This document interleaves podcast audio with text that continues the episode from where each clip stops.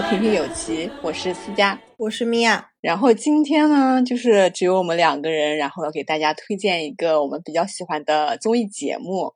就是《十三幺》这个节目，我觉得大家应该至少都听过吧，可能没看过，但至少应该都听过。然后，呃，我对这个节目的话，其实就是它已经出了好几季，然后我几乎每一季都会看，但是我不是每一季每一集都会看。对，然后这个节目，我觉得大家可能知道比较多的，可能是由于有一次采访那个俞飞鸿，就许知远被骂上了热搜，说他是中年猥琐男什么之类的，然后大家就开始发现，哎，这是个什么节目？然后最后发现是一个知识分子在这里，就是去，就是挑战大家，然后去所谓打破自己就是偏见的一个节目。当然，他这个节目第一季的。每次都会开头说什么？我是一个带着偏见去采访的人，然后我希望去证实我的偏见或者打破我的偏见，这是许知远的名言。对对对，看世界带着偏见。然后我觉得俞飞鸿那个，我觉得好像也是我就是得知十三幺的一个途径，就是他那个截图，那个截图截出来，你就会觉得那个 那个那个许知远说的话就真的很油腻。而且他问的那些问题，就感觉是那种中年油腻男，然后对于美女的一些想象。对，甚至有很多人说他很猥琐，问的一些问题非常的 low。就是呃，俞飞鸿的回答算是落落大方，然后又非常的得体。呃，所以后面其实就这个节目就很火嘛，然后大家就跑去去看，说，哎，许知远又是哪路货？这个人都没有听说过他是谁，然后慢慢慢慢这个节目就很火，反正也算是带动了这个节目的一个热，就是热度吧。啊，所以其实这个就是走心的深度访谈是被黑火的。啊，对对对，是的，对，因为我去看了那个。嗯，我去看了那一期节目，其实我觉得他并没有像截图中我们看到的是那种情况。对，然后我自己就是也看了挺多期的，嗯，我印象比较深的可能就是有那个有李诞，然后罗翔，还有钱理群，还有最近的最新一季的那个黄登。就是这个人，黄灯这个人跟其他前面的人相比，可能不是特别的有名。但是这个人呢，他就是写了一本书，叫做《我的二本学生》。然后就是在采访他的时候，就是也采访到了他的一些学生。然后我就会比较有感触，因为我自己本人也是一个二本学生。然后呢，就是觉得他们在，反正就是黄灯呢，他会让学生在他的课堂上写作文，就。你会特别，你会觉得特别的神奇，就是那些，嗯，你觉得特别平平无奇的学生，他们可能，嗯，你觉得他他只是考上了一个二本，但是你去看他的作文的话，你会觉得他其实对于很多生活上的东西都有很大的体悟，他其实是自己一个有思想的人，就是我觉得这个就是让我觉得有一种就是小的时候，我经常会觉得非常的。就有点恐惧的感觉，就是我小的时候，我看路上的行人啊，就看他们的表面上，我都觉得每个人都平平无奇，就是任何一个人，我感觉都是会被忽略掉的。但是我觉得每一个人背后，他都有自己的想法，然后我就会觉得特别的。恐惧，因为我觉得我也是其中的一个人，就是我就是一个可以完全被忽略掉的人，但是我却又有自己的想法，所以我就是看到那个那一集节目的时候非常有感触，嗯，特别也是就是也去采访他几个学生嘛，就是基本上都是生活的比较边缘，就不是都从事光鲜亮丽的职业啊，大部分都是做那种呃比较一般的职业。就可能收入也非常的一般，然后他们住的地方一般都是那种在城中村啊，然后租一个小单间，然后那个单间也特别小，然后他每天的工作时间还特别长，然后工作完之后呢，也就回到自己的小房间，那个小房间可能也不能做饭，嗯，就只能自己在外面稍微买一点东西带回去。但特别令人惊奇的就是有一个男生，那个男生呢，就表面上看起来就是。呃，有点微胖，然后呢，平平无奇，长得也不是特别的，嗯，好看啊，就是特别容易让人忽略掉的一个男生。然后他可能是做于类做那种类似房产中介啊那种感觉，因为我看他那个穿着，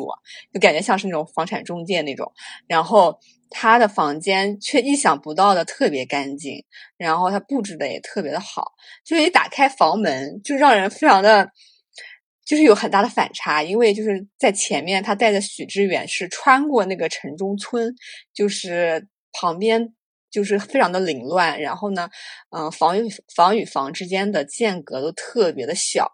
你看到天空只能看到那一线的天空，然后结果他把许知远带到他那个租的小房子的时候，那个一打开门，你就可以看到有一把吉他，然后呢，在窗边就放了一个小茶几，然后还用那个小夜灯去装饰他的那个墙，然后墙上还贴着一些电影的海报。就感觉这个人其实是非常有自己的生活和想法的，对，所以我就觉得看到这，我就觉得，嗯，我们这些二本学生其实也都有自己的生活，也都有自己的想法，对，所以我就觉得，嗯，你最印象深刻的是哪一几期？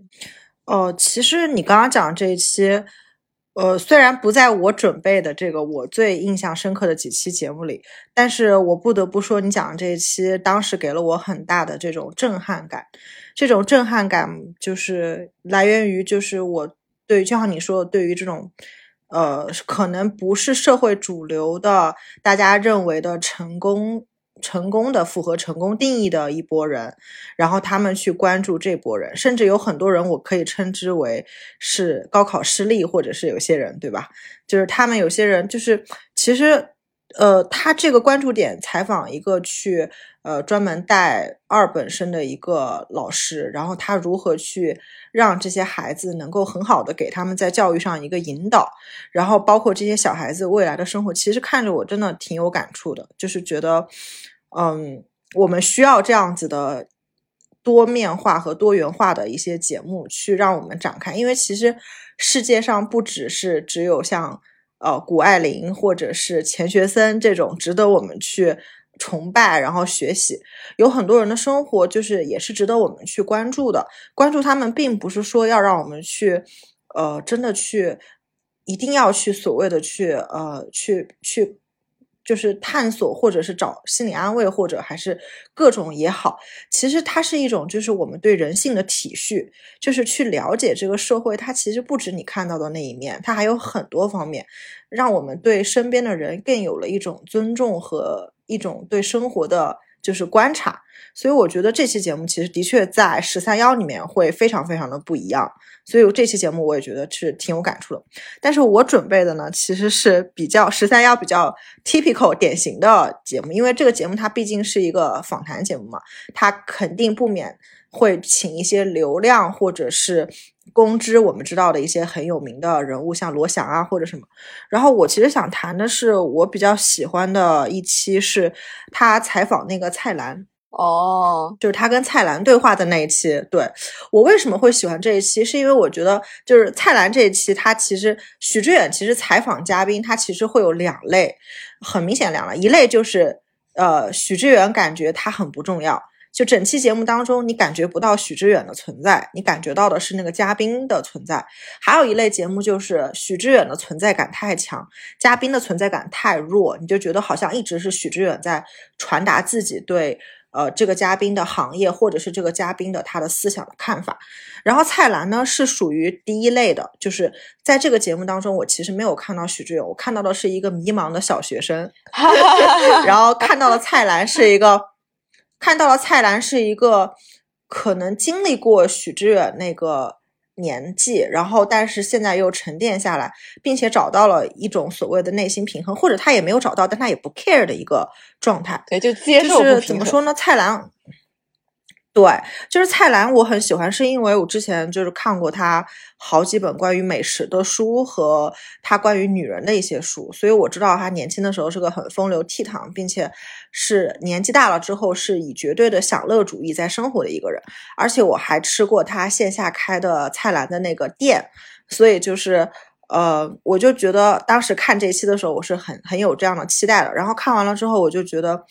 呃，许知远在他。就是在他面前，我觉得很放松，甚至我觉得在这么多期当中，许知远跟他聊完之后那种放松、那种松弛下来的状态，让我觉得他不是装的，他真的在跟蔡澜的对话当中，他得到了某种心灵上的一种慰藉也好，就是呃，或者说是启发也好，就是他突然不那么拧巴了。就是许知远，他其实一直带着比较拧巴和对抗的姿态，是去看这个生活的。然后他一直觉得他应该忧国忧民，像鲁迅一样，就是要出来呐喊一嗓子。他觉得大家为什么现在都不去呐喊了？然后年轻人都开始选择躺平了，然后对于这个生活开始觉得好像无意义了。然后有些人开始去迎合大众的审美了。他很多东西他看不明白，他觉得他应该出来吼一嗓子。他在想，像我这样子的人。是该死去了吗？怎么感觉跟这个社会格格不入？甚至他有一种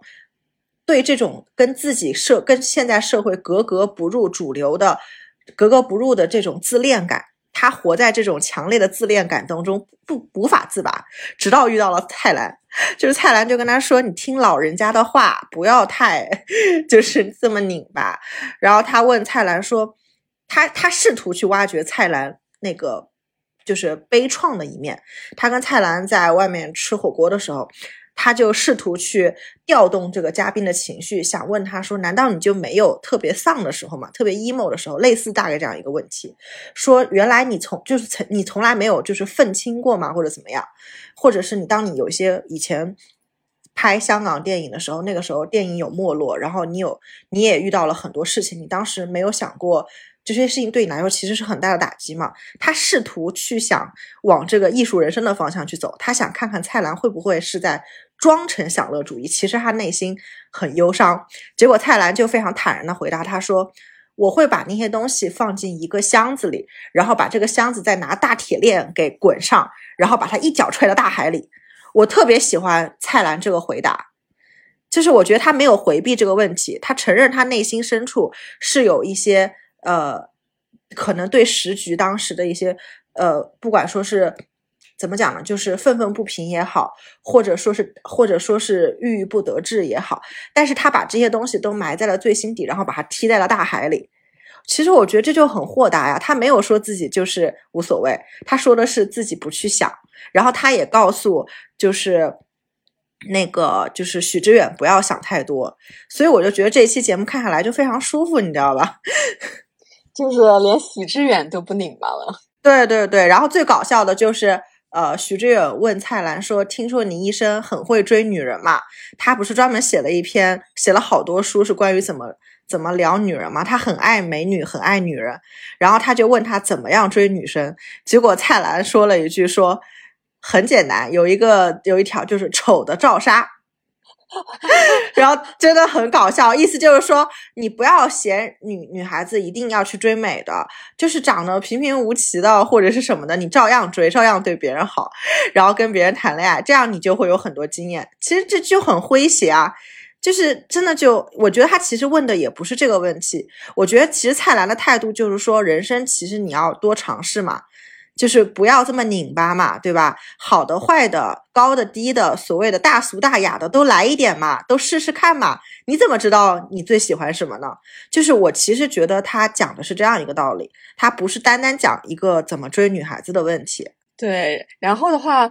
我觉得就是在许知远他和他的采访、他访问的人之间，就有的时候他们是处于同一个频率下的，一般这种我就会比较看得下去。但有的时候，我觉得有一些来宾，我感觉他们俩就是在不同的频率上面讲话，就整个节目看上去就是你说你的，我说我。比如呢？其实我觉得有一点，他采访哪我觉得有一点就是那个五条人的人科，就是我就那段时间月下嘛，然后很多人都非常喜欢五条人，虽然五条人被疯狂的淘汰，然后呢，大家就是疯狂的把他投回来。然后大家喜欢他们呢，可能是觉得他们就在舞台上表现的那种非常真实，然后就是非常真性情吧，可以说。然后，嗯，但是我觉得就是在他和许知远谈话的过程当中，嗯，可以很明显的感觉到两个人讲话他不是在同一个频率上的，甚至我觉得任科有那么一点点想要证明自己。就是他有一种说我也读过很多书，我也理解了很多人的想法，就是有这样的一种证明自己的感觉在这里面。然后我就有点看不下去，所以因为这个这个谈话它就不是一个呃非常平等的，就是我输出我的观念这种这种谈话，就是有一种在证明自己，所以要去。要去谈论一些自己已经呃滚瓜烂熟，然后已经自我说服自己的那种逻辑的东西，所以看这种节目的时候，我就会很难受。我这个这集大概就看了十几二十分钟，我就关掉了，就是不太能看得下去。像我觉得就是两个人处于比较同频的那种感觉的是罗翔。我觉得他们是真的非常同频，一一个可能是因为他们俩的年纪确实也是比较接近吧，因为像有一些可能嘉宾已经是那种老者了，就是年纪跨越跨都会比较大，都是那种资深的什么学界前辈呀，什么行业的翘楚啊这种。但罗翔可能年纪上跟那个许知远也比较接近，然后两个人呢，其实就是学历上也比较接近，然后另外一点就是。就是刚才就是许知远，你刚说的许知远，他可能就是有那种忧国忧民的那种情怀在。我觉得罗翔也有，而且罗翔他身上有一股侠气在，就是他忧国忧民的同时，哎，他又想做一个侠客，就觉得我也要出来，就是仗义直言，就是这种感觉。然后我觉得两个人对话的时候就非常。能够体会到对方在说什么，他们的这个谈话，我觉得就是非常的，嗯，尽兴。我真的可以说是尽兴了。嗯，在在在访问那个李诞的时候，我就觉得李诞其实他自己也是挺拧巴，许知远也拧巴，但是他们没拧巴在一起。李 诞不见得比许知远好多少，但我感觉他们俩就是拧巴的拧巴的方向好像不太一样。李诞就是一个赚足了钱，然后说啊，这样是对的吗？我是不是有铜臭味了？他们俩内心都很拧巴，但是呢，一个可能就是表面拧巴，内心拧巴；还有一个就是李诞，他表面不拧巴，内心非常拧巴。对，然后我就觉得，嗯，李诞他的在跟他的谈话当中呢，我觉得李诞其实没有特别的放松，我觉得他没有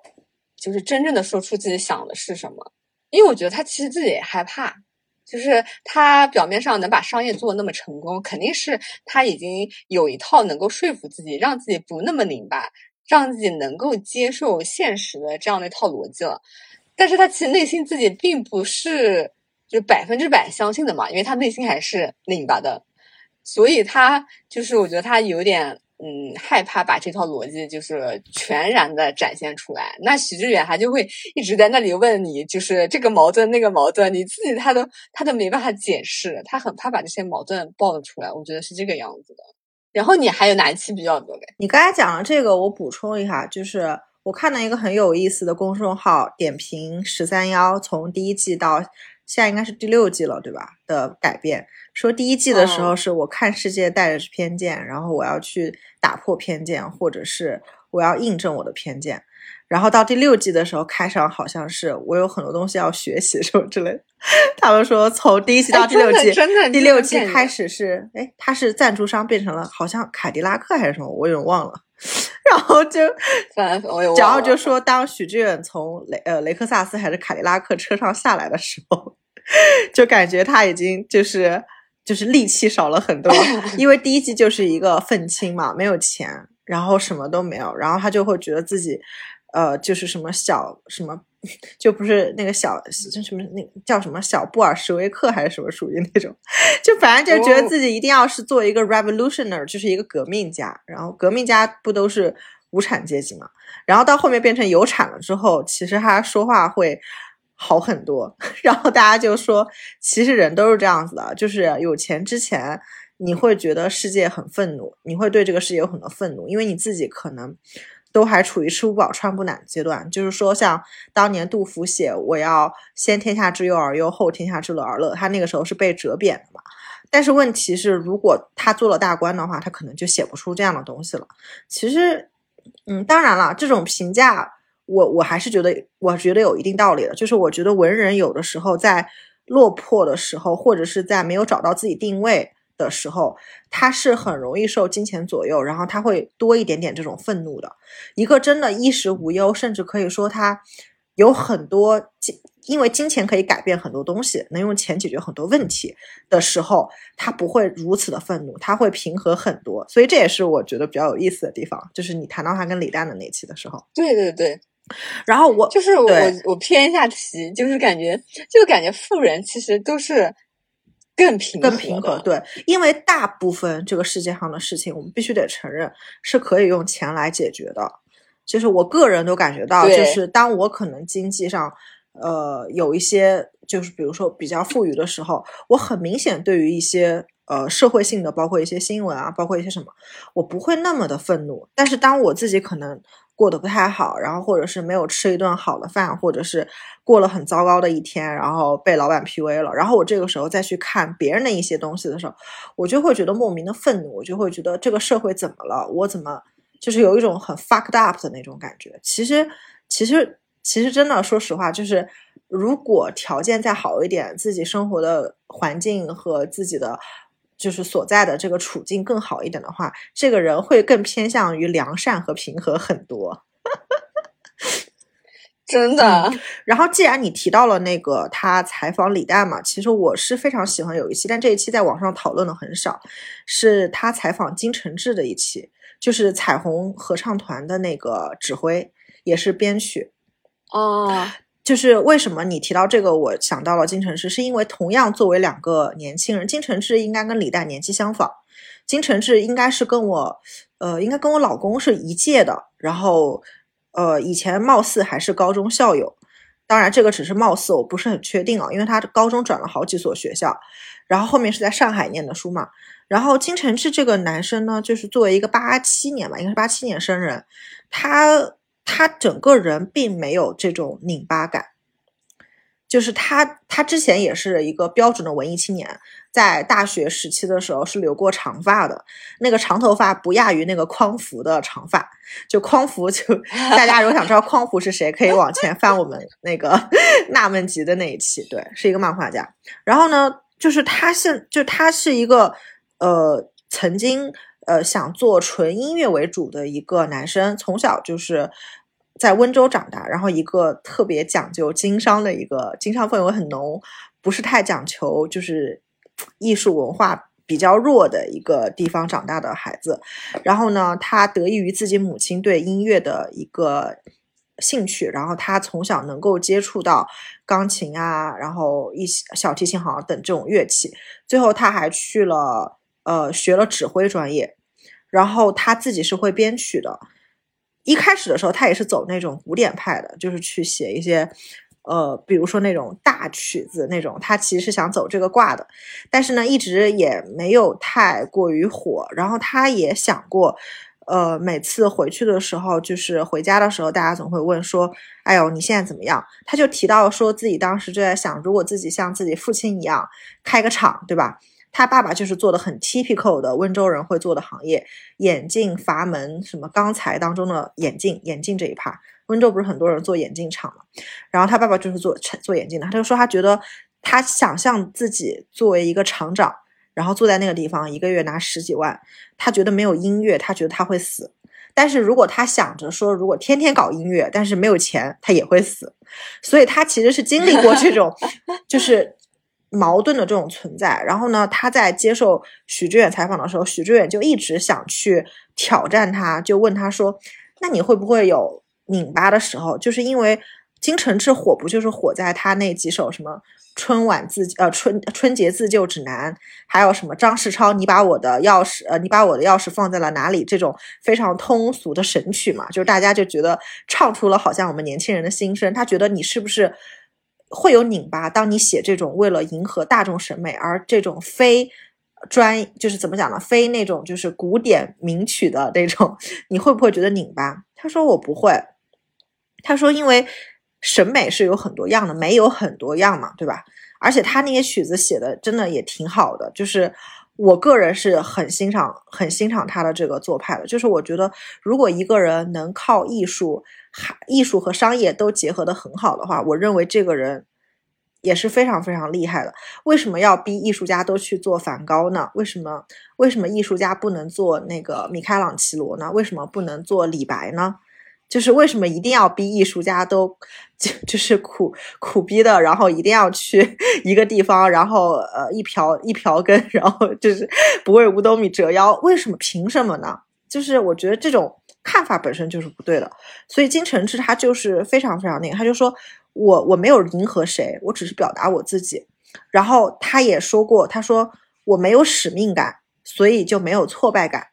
他讲这句话的时候是看着那个许知远说的，因为他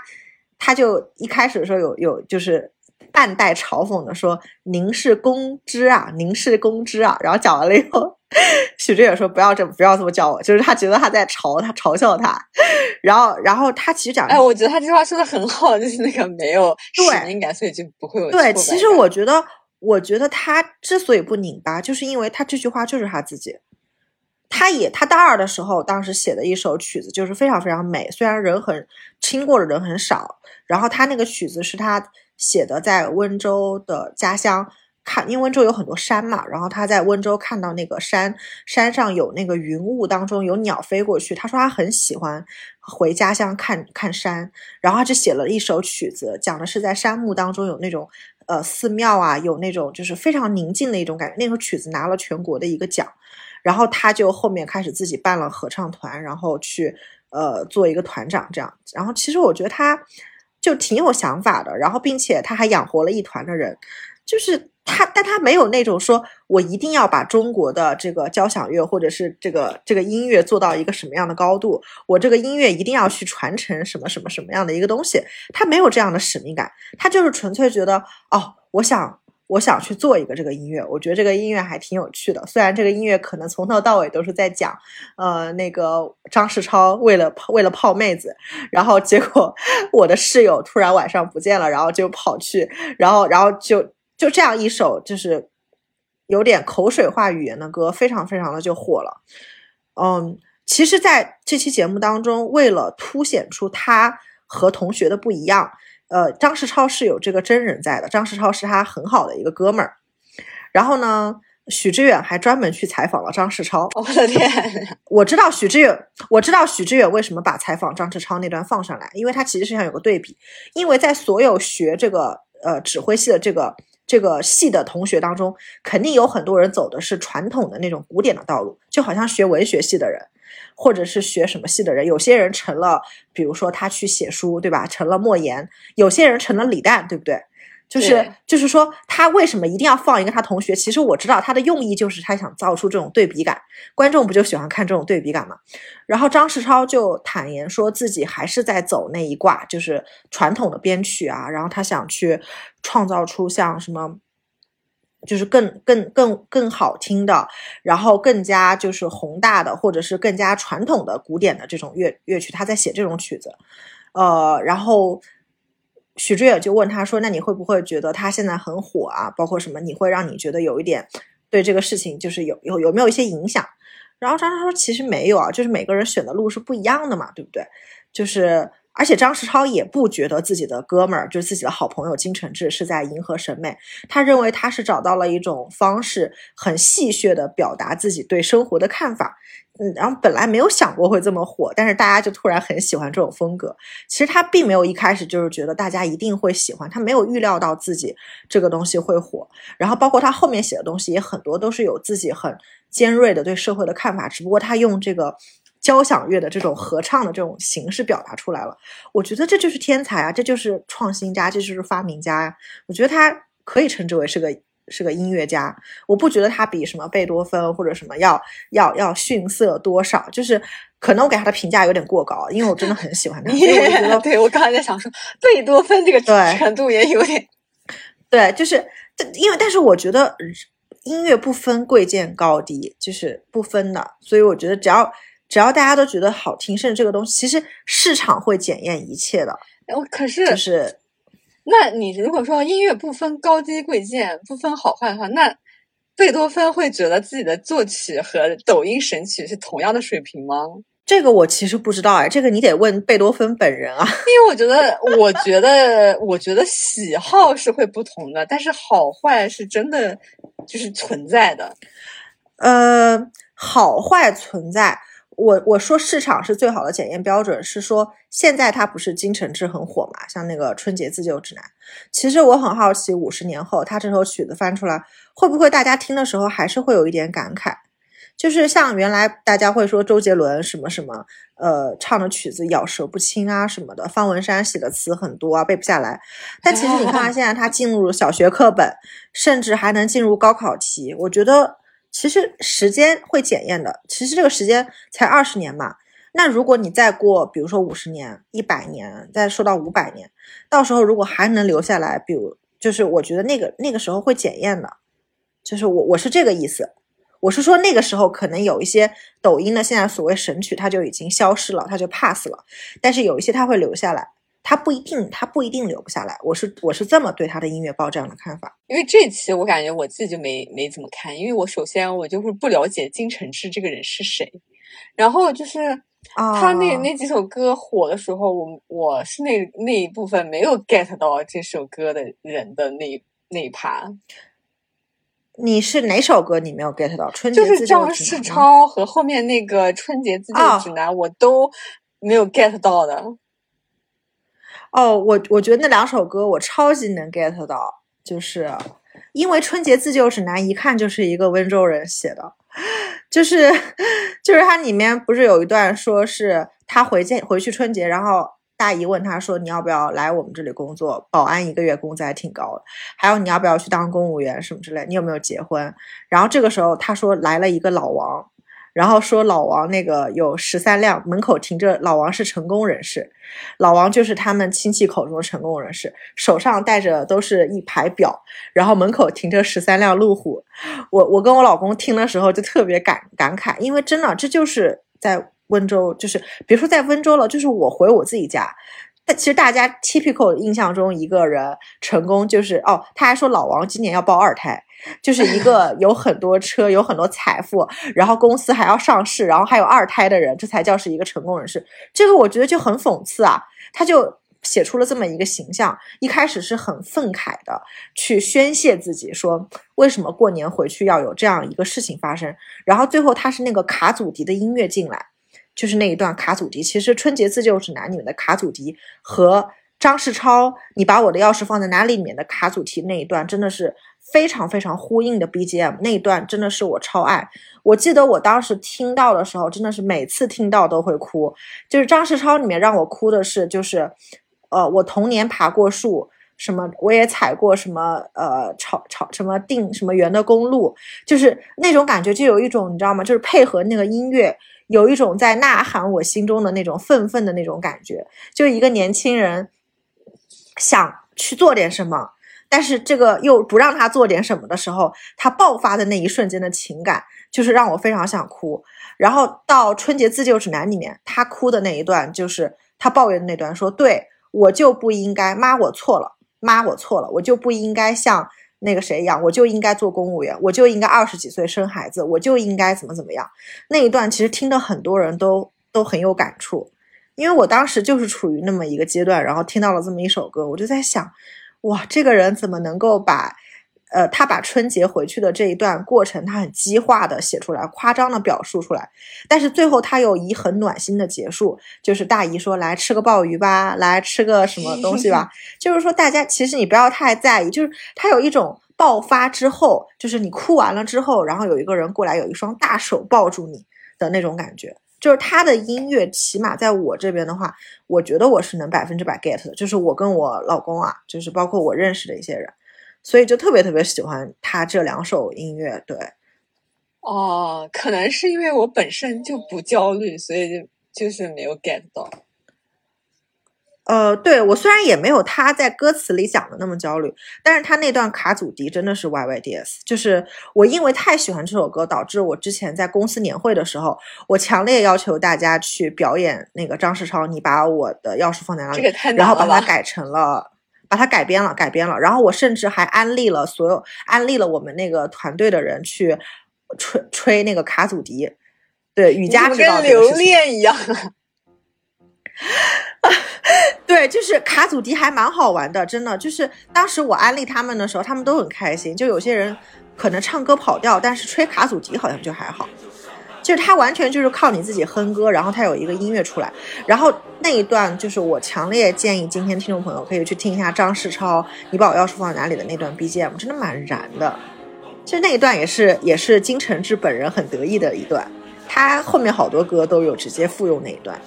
我我都感觉这一期我们节目里面会出现这个 BGM。然后对我我到时候要不我自己直接放上去给大家听一听好了。嗯。你是不是读书读傻了？没人能在我的笔记本里